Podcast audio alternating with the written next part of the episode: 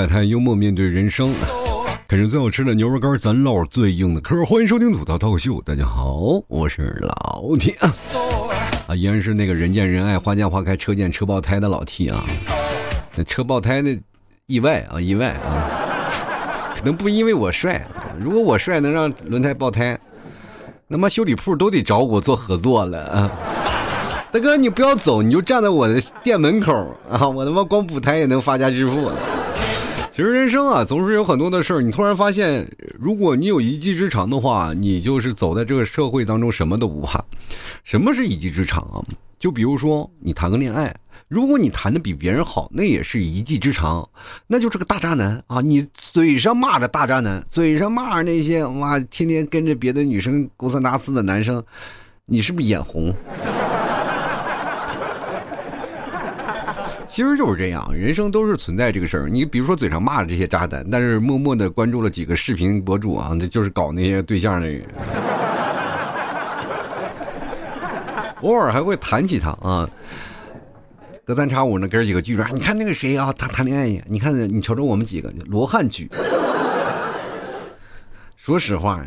这哥几个没有一个有能力的。今天我碰到一个女生啊，我们还聊了一下，就是因为我们在我们俱乐部嘛，然后他们会过来，然后我们一帮人会聊一聊。他说，对于现在的结婚的这个压力也特别大啊，就是，但是我了解了一个比较新颖的一个方式啊，就是结婚了以后，我问他的彩礼要多少。我本来我会以为他彩礼很多会阻碍他结婚的或者是谈恋爱的最大的一个障碍嘛，结果人说不要彩礼。我说，哎。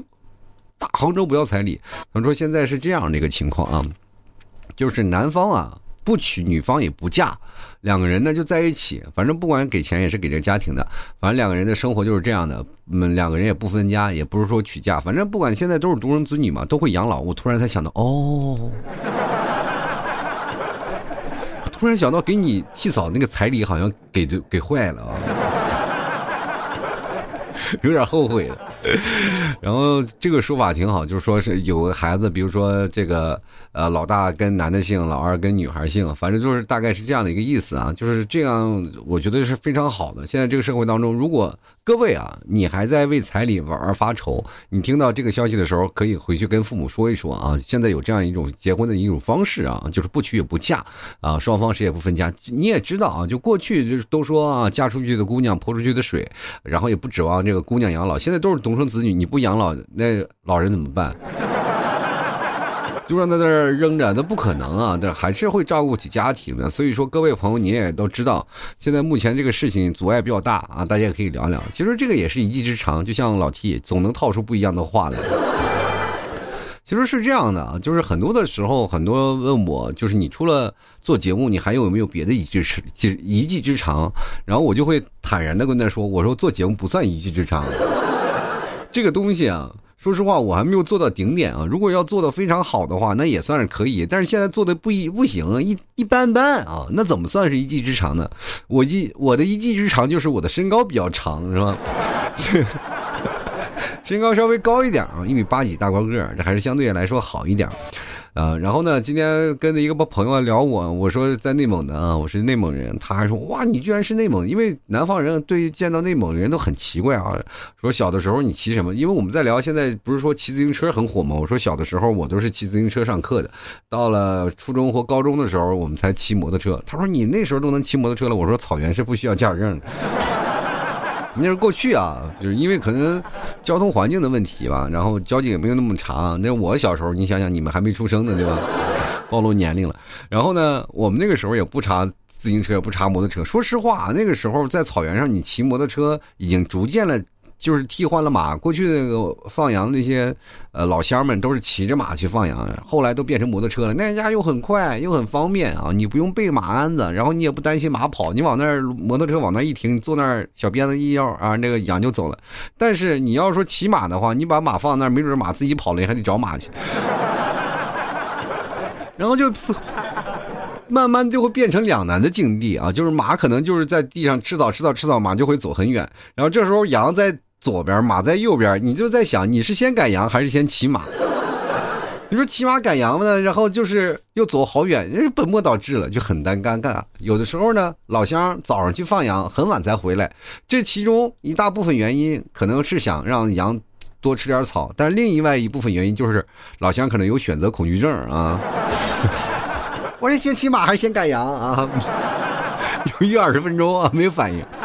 我那朋友说呢，啊，你们小时候居然骑自行车、骑摩托车，那你我他说，在他认为我们小时候还骑马呢。我说那有有骑马，你但凡你用脑子想想，如果我要骑马上学，我为什么不把蒙古包放在学校旁边呢？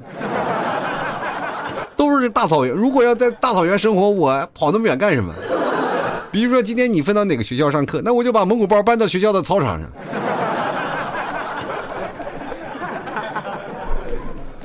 生活当中总是有很多的奇奇怪怪的事儿。小的时候我也会发现，我会存在了很多的那种技能啊。就小的时候，比如说干修理啊，干一些东西。长大了以后，你突然发现啊，这干修理并不是一件非常好的活儿。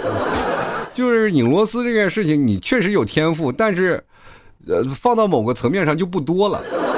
比如说，你现在干很多的东西，小时候我总是能把一些东西啊，就是特别精美的东西，我把它拆。你要知道，过去的半导体或者是那些电子，呃，电子的那些东西啊，它就是相对来说比较贵啊。这比较贵的话，就造成了家里的人比较珍惜，而我呢，也说实话，相对来说比较珍惜，因为他们都是我非常珍惜的试验品。我就会把它们都拆开，每一颗螺丝我都放在那里，摆的整整齐齐，然后再给它装上去。所有的零件装完了以后，会发现多出很多零件。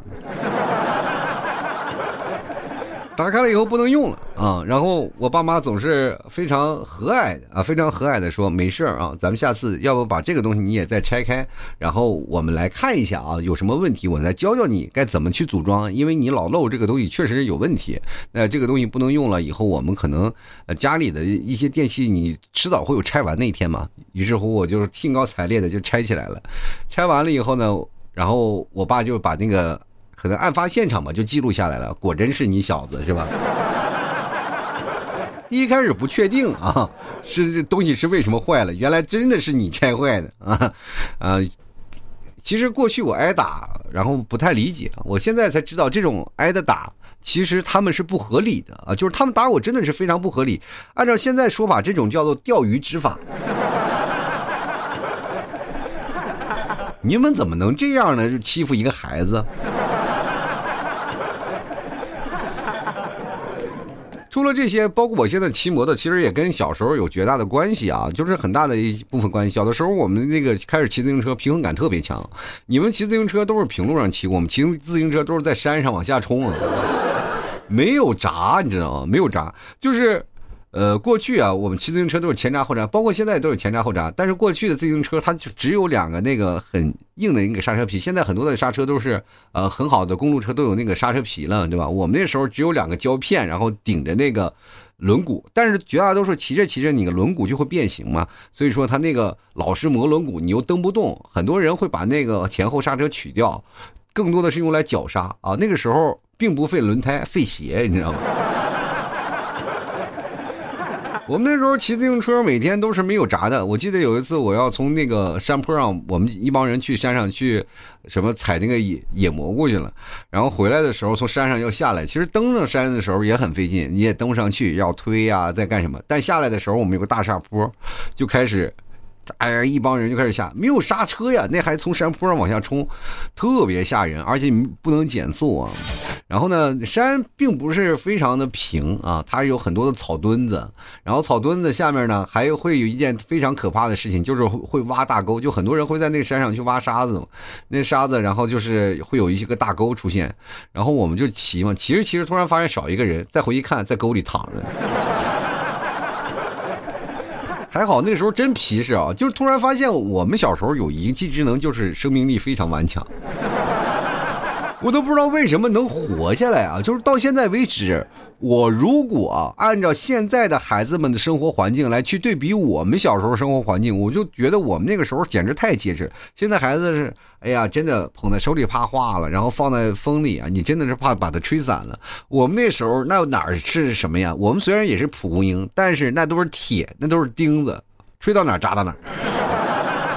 你说小时候祸害那些，我们从那个大山上跑下来，掉到沟里都摔不死，你知道吗？拍拍身上的灰尘，然后继续往前走。我记得走到一个路上，我们一个朋友，就是我们一个同学，玩的挺好的一个同学，他个儿比较低啊，他骑着一个那个公主车啊，就骑着公主车。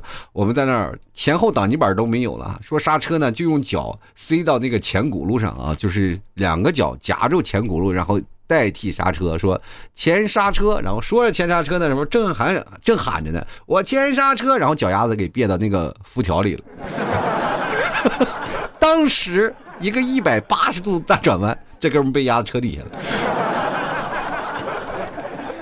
说句实话，这是我人生有史以来第一次现场直播的看一个杂技表演。过去说翻车了啊，你们可能也就仅仅说我们这个翻车呢，并不仅仅是这样。如果翻不好，那就真要命了啊！然后扶起来了，我们一帮人又走。但是我们那个还有一个朋友是借的三轮车，三轮那个需要蹬的啊，就是从家里借的三轮车。结果呢，一拐弯呢，把那个轮子呀，就是知道那个轮子。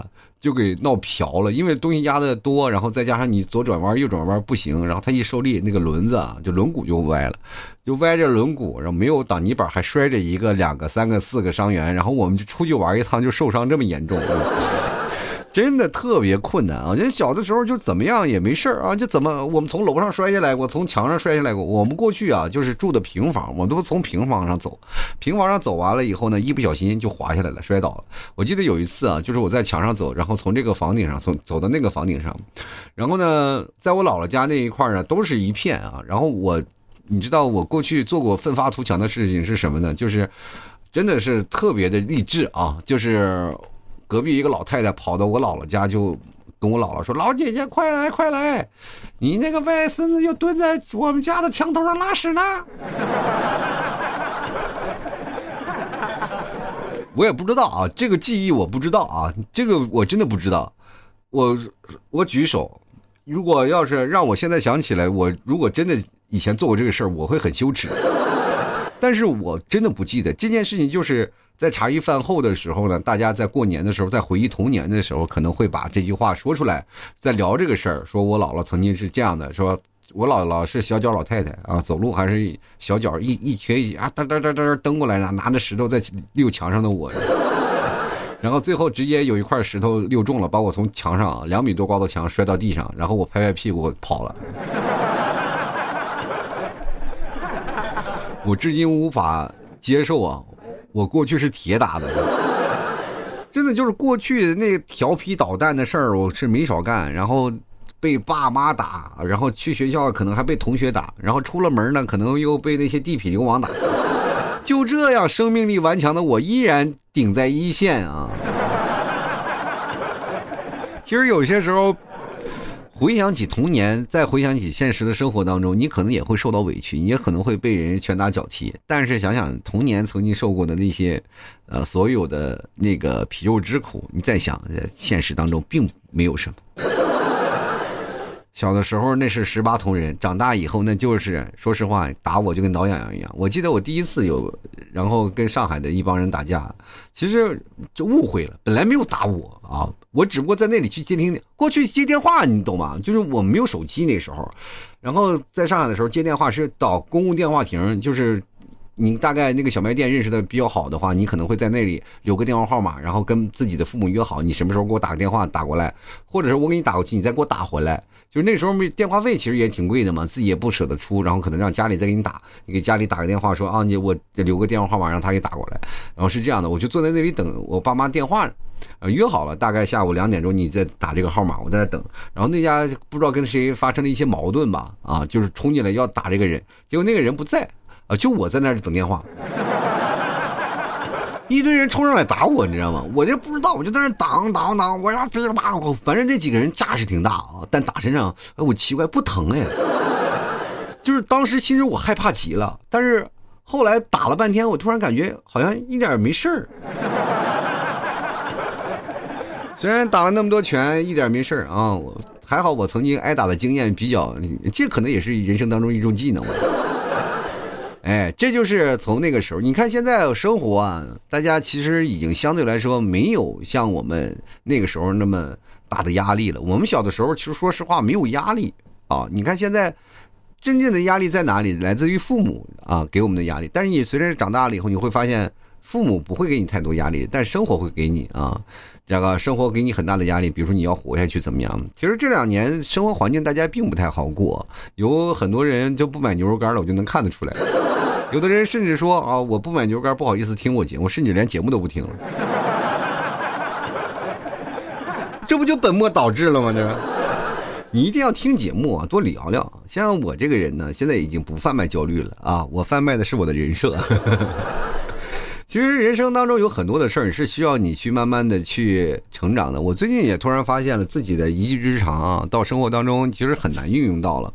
比如说最近我们这个一帮我的一个好哥们儿开了个摩托车俱乐部嘛，我在那里准备啊，准备也是闹个场地啊，呃，做个摩托安驾呀，然后教教教大家骑摩托呀。然后突然发现这个店也没没办法来人啊，那我就要发出我那个是吧一技之长来帮帮他。然后帮来帮去，突然发现人都会，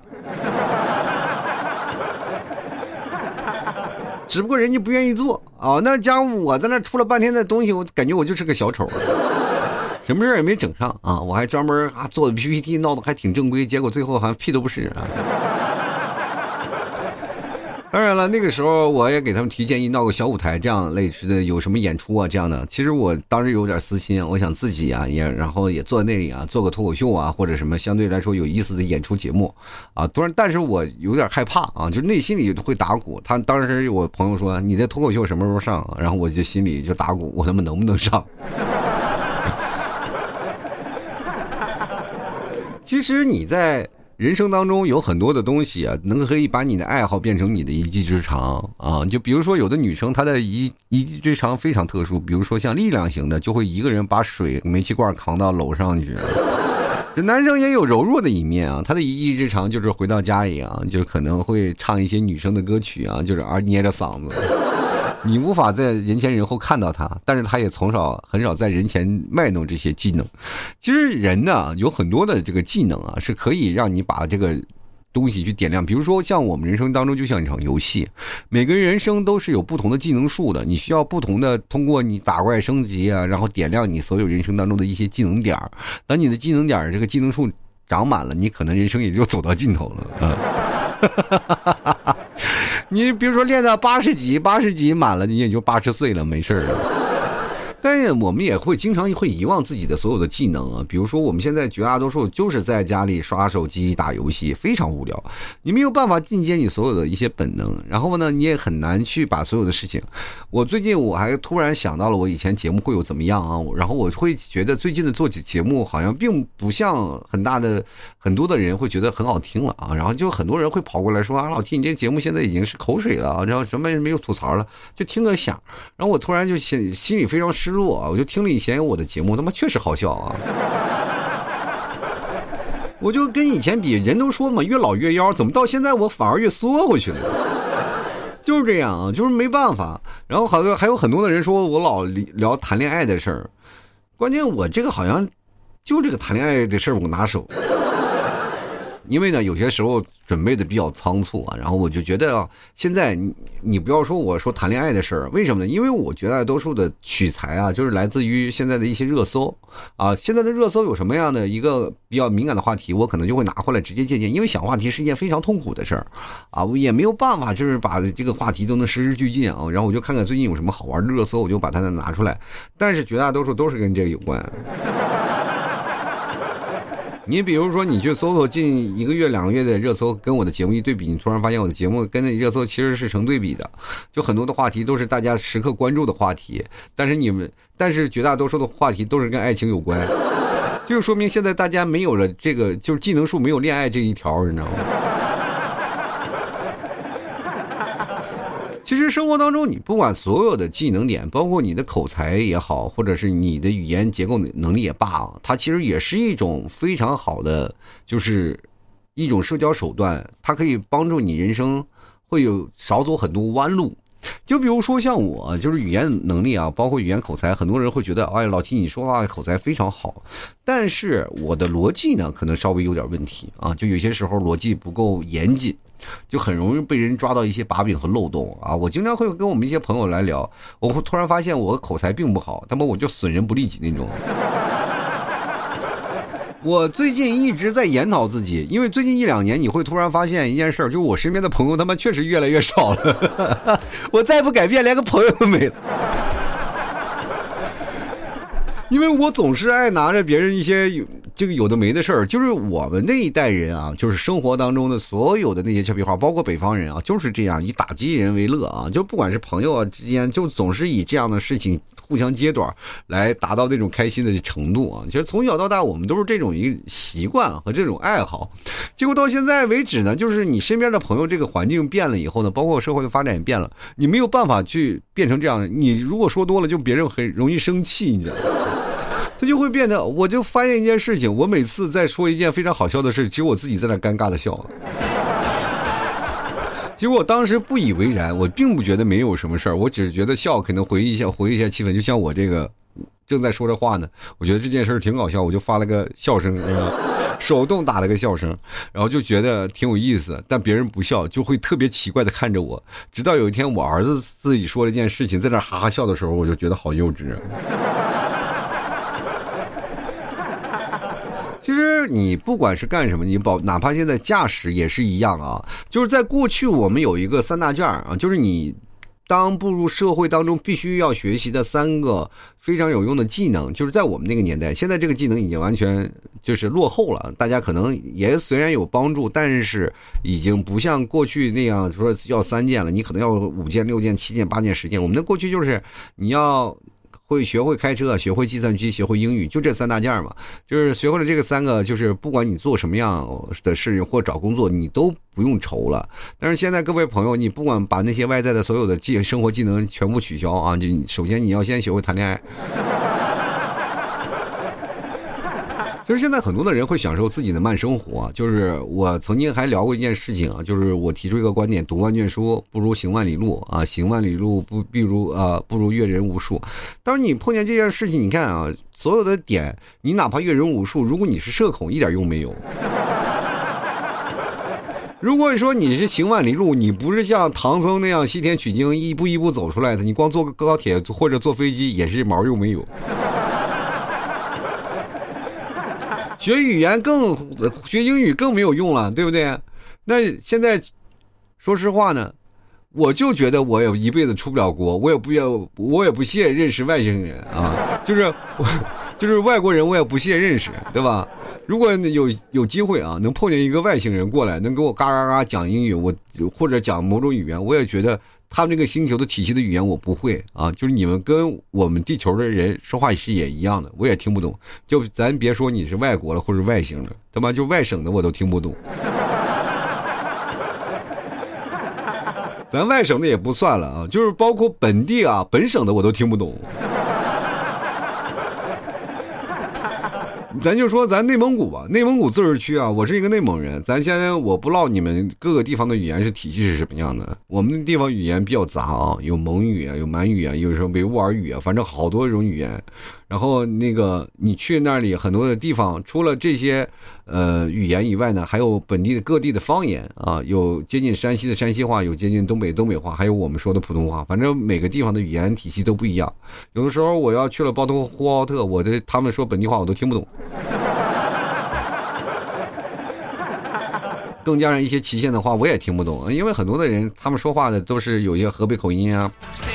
有些挨着这个不同省份的山西的口音都有，所以说你要是让我真的跟他们聊，我也不一定。你去想想，语言体系这么之复杂，你说你还给自己添什么乱？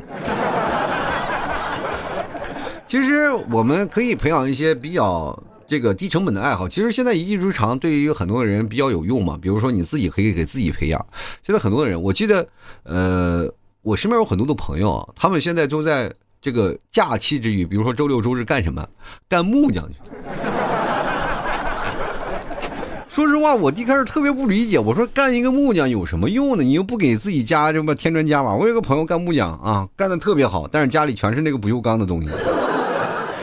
一去了，我他妈停时间一样啊！但是他要那个个性，要那个风格。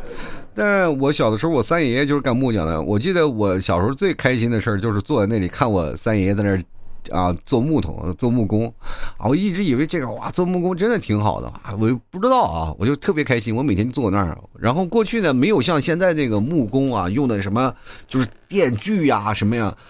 过去啊，全手打，手打钉子啊，手打钉子也没有什么自攻螺丝啊，也没有什么东西，全全手刨，是吧？板子如果不平，就拿那个手刨啊，一点点刨出来，刨平了，然后拿耳朵夹了根笔，这是木工最好的那个什么 最好的工具了，是吧？耳朵根笔，腰上一个合尺，基本就是所有的家当。然后接着就是手工具啊，就包括木头的宽带啊，反正爆出来很多那个沫子，是吧？你看现在的工具，然后很呃有钱人才能玩儿起木工，现在一套工具几百万都有啊，是便宜点的也要几十万，最便宜的几万块钱，对吧？都有不同的工具啊，工具很厉害的。然后呢，过去我三爷爷就凭着这一手的手艺，然后。做了很多的非常精彩的木木工啊，但是我其实说实话，我那时候非常不理解，就是我觉得家里的感情是比较淡的，就是几个，就是像因为我爷爷和我三爷爷他们从是从走西口啊，就是跟着我太爷爷走西口，从那个山西走过来的啊，所以说我祖籍是山西人，然后呢，我也非常不理解，就是他们几个家庭的关系，就是我太爷爷啊，包括我二爷爷啊，啊就是我二爷太爷爷我没见过嘛，就我二爷爷就是。我爷爷是老大嘛，就是我二爷爷还有我三爷爷，三爷爷最小最小的是个木匠，然后其实还有一个四爷爷啊，在在那个哪儿啊，在老家呢，我没有见过。然后呢，我三爷爷在那儿，然后在那儿做木匠，我就愿意去那儿看，因为过去我们几个家不远啊，都在一个地方，然后走那个平房走两步我就到三爷爷家了。我记得为什么对他印象那么深呢？就是我第一次被狗咬也是被他们家狗咬的。上来对我腿一口，然后呢，我记得他们一堆老头老太太，然后一看着我被咬了，然后还去把那个狗的毛剪了一块，然后放放到我腿上。我也没得狂犬病，我也真是谢谢他们。你看，很多人说现在被狗咬啊都要打疫苗，我们那时候他妈手上、腿上、的脚丫子上都被狗咬的遍体鳞伤。岔开话题了，咱回去聊聊啊。然后我三爷爷为什么做木匠，我就觉得他们就感情比较淡呢，就是因为。虽然我三爷爷是做木匠的，但是家里没有一块儿，就是说椅子呀、桌椅板凳都是我三爷爷打的，没有啊。我也不知道是什么，是因为抹不开面儿，是不是要钱呀，还是什么样的？都是买的成品的桌椅板凳啊，没有说是用我三爷爷家手打的木头然后做的那个桌椅板凳啥的，我就感觉没有普惠到家人啊，就很奇怪。直到长大了之后啊，我才。明白啊，其实这当中的家庭的一些事情，为什么我三爷爷没有给会普惠到家里每一个人？因为我三爷爷是做棺材的。哎呦我的妈呀！我的他妈，这确实是啊，不吉利。当时大棺材做那么大个我还经常往里躺，我还老老觉得这里可好玩了。嗯，那现在想想。我三爷爷做这个东西一点儿一点儿都不灵，你知道吗？我躺在里面，他妈又没有当官，又没有发财。其实过去也没那么多讲究啊。倒是现在，如果做那种小棺材啊，就是做成小小挂件然后一天做上十几二十个，拿出去卖，也能挣不少钱。您现在你看看我那个朋友做那个，不仅仅你要什么买一套工具回来，有的人甚至还要做培训班啊，去培训班里是去做啊，每天就做一大堆木头出来，然后做出来也不要啊，就在那扔，再拆散了再去做。我就奇怪，有病这个人。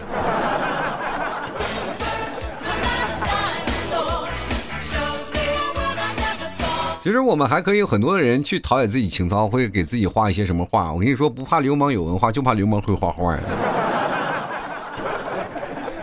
你真的很难拒绝一个会画画的人啊！就是听我节目的人，我不知道为什么，就是听我节目特别多的都是画画的啊，包括美院的啊，就各个美院的，就是中央美院都有，就是高材生啊，就是最厉害的是研究生啊，中央美院研究生。我的天，我这听我节目的居然高材生，还是美院画画的。我记得我当时认识几个，给我画过几个就是图片啊，就是反正任何几个美院的我都没有饶过他们。我让那个一开始我认识一个一个最早以前是哪儿的啊？是呃反正我也忘了他是哪个美院的了，他考试的。因为很多的人他们学画画的时候，他要熬夜啊，他就可能要突击，要考试的时候要突击，然后一夜一夜的都在听我的节目，边听我节目边画画。他们同学就一一堆人，一个画室的人都在听。然后呢，他们画画的就跟我讲啊，他说会画画的，可能那次我出了一个节目，也有关于画画的标题啊，那时候比较火，他们整个一个群体都在听我节目。然后我说你是学画画的，你能不能帮我画一幅画？然后他说能不能画一幅素描？我说可以，没有问题。然后他就发完了，画完了发给我了。那个素描到现在还在我留着呢，是我卡通的一个人物的那个画像啊。我说我有一个彩色的，为什么到你这里就是你画了一个黑白的给我？这个东西说实话也没有什么意义。能不能画画我一个正面的照片？我的天！后来有一个。还有一个就我刚刚说那个研究生啊，我美院大哥啊，然后给我做了一个头像啊，就是让他给我做了一个头像，他给我做了一个非常前卫的，就是拼接的板材的那种的，就把我的头像变成了那种马赛克那种。你不知道不知道审美，我到现在不敢用，嘴上说好好好，我就因为我怕说不好，怕感觉我这个人没什么审美似的。好兄弟啊，我们这个好朋友，因为我在上海聚会，还有那个什么聚会，他都来过好多次啊。就是第一次来了就很饿，要点外卖的人，就听我节目好长时间。其实每个人在做这件事情的时候，都有自己好玩的。当你作为一个专业的话，你去做画画，其实你更多的是以它为生存。但是如果你业余去画画的话，你反而会获得很多的灵感。比如说你的油画画的好啊，你可能画自己的脸上反而会更加的好，是吧？比如说你要素描，素描的好，你可能画自己的眉毛也手也不会抖。所以说，如果画画好的人，化妆不一定差啊。其实还更多的是有一些审美层次的东西啊。当然，我们可以自己培养自己一些兴趣，让自己变成一技之长。就像很多的人说了，就是老提我骑摩托这件事情，其实骑摩托也是心血来潮，我就是想要骑摩托，然后大家都开始给我赞助摩托，摩托车到了以后就开始疯狂练摩托啊，练完摩托，然后没有想到呢，我就觉得我骑摩托还骑得挺好，然后就开始教别人骑摩托，就慢慢变成了摩托教练了。人生本来没有路，走着走着，你突然发现就多了一条路啊。其实，当如果你在家里，包括你现在还年轻，你可以选择一个更多的职业。比如说，你很迷茫啊，就是现在工作你干的不开心，你可以慢慢的去接触一些别的新生的东西啊。你当你自己有一定的一个接触的技能，你就会发现很开心。包括你剪辑也好，或者是你看视频或分类也罢，反正总之你能够找到属于自己的地方，然后发光发财。很多时候，你不要搞那些虚拟的，你搞一些实体的，能让自己身体动起来的东西，反而我会觉得是一种非常有意思的事儿。哪怕你出去骑摩托呀、开车呀、干什么旅游啊等等，艺多不压身啊。现在这个社会当中，你学习了很多的东西，虽然说都能够用电脑办得到、手机办得到，但是往往还有一些你力所不能及的事儿。比如说现在就有一些综艺啊，就综艺演的就是一些哇非常挣大钱的明星，他妈干一些。平常人们干的一些小事儿，对吧？比如说你们生火做饭，还有砍柴，我就 我都不理解啊。然后好多人也不理解这个东西，我要去了，我能砍他一堆，你知道吗？所以说，非常的就接地气。比如说像姚昌月啊，他们参加综艺的时候，不像那些女团这个高高在上，人家一个农家孩子，什么都能干，我这。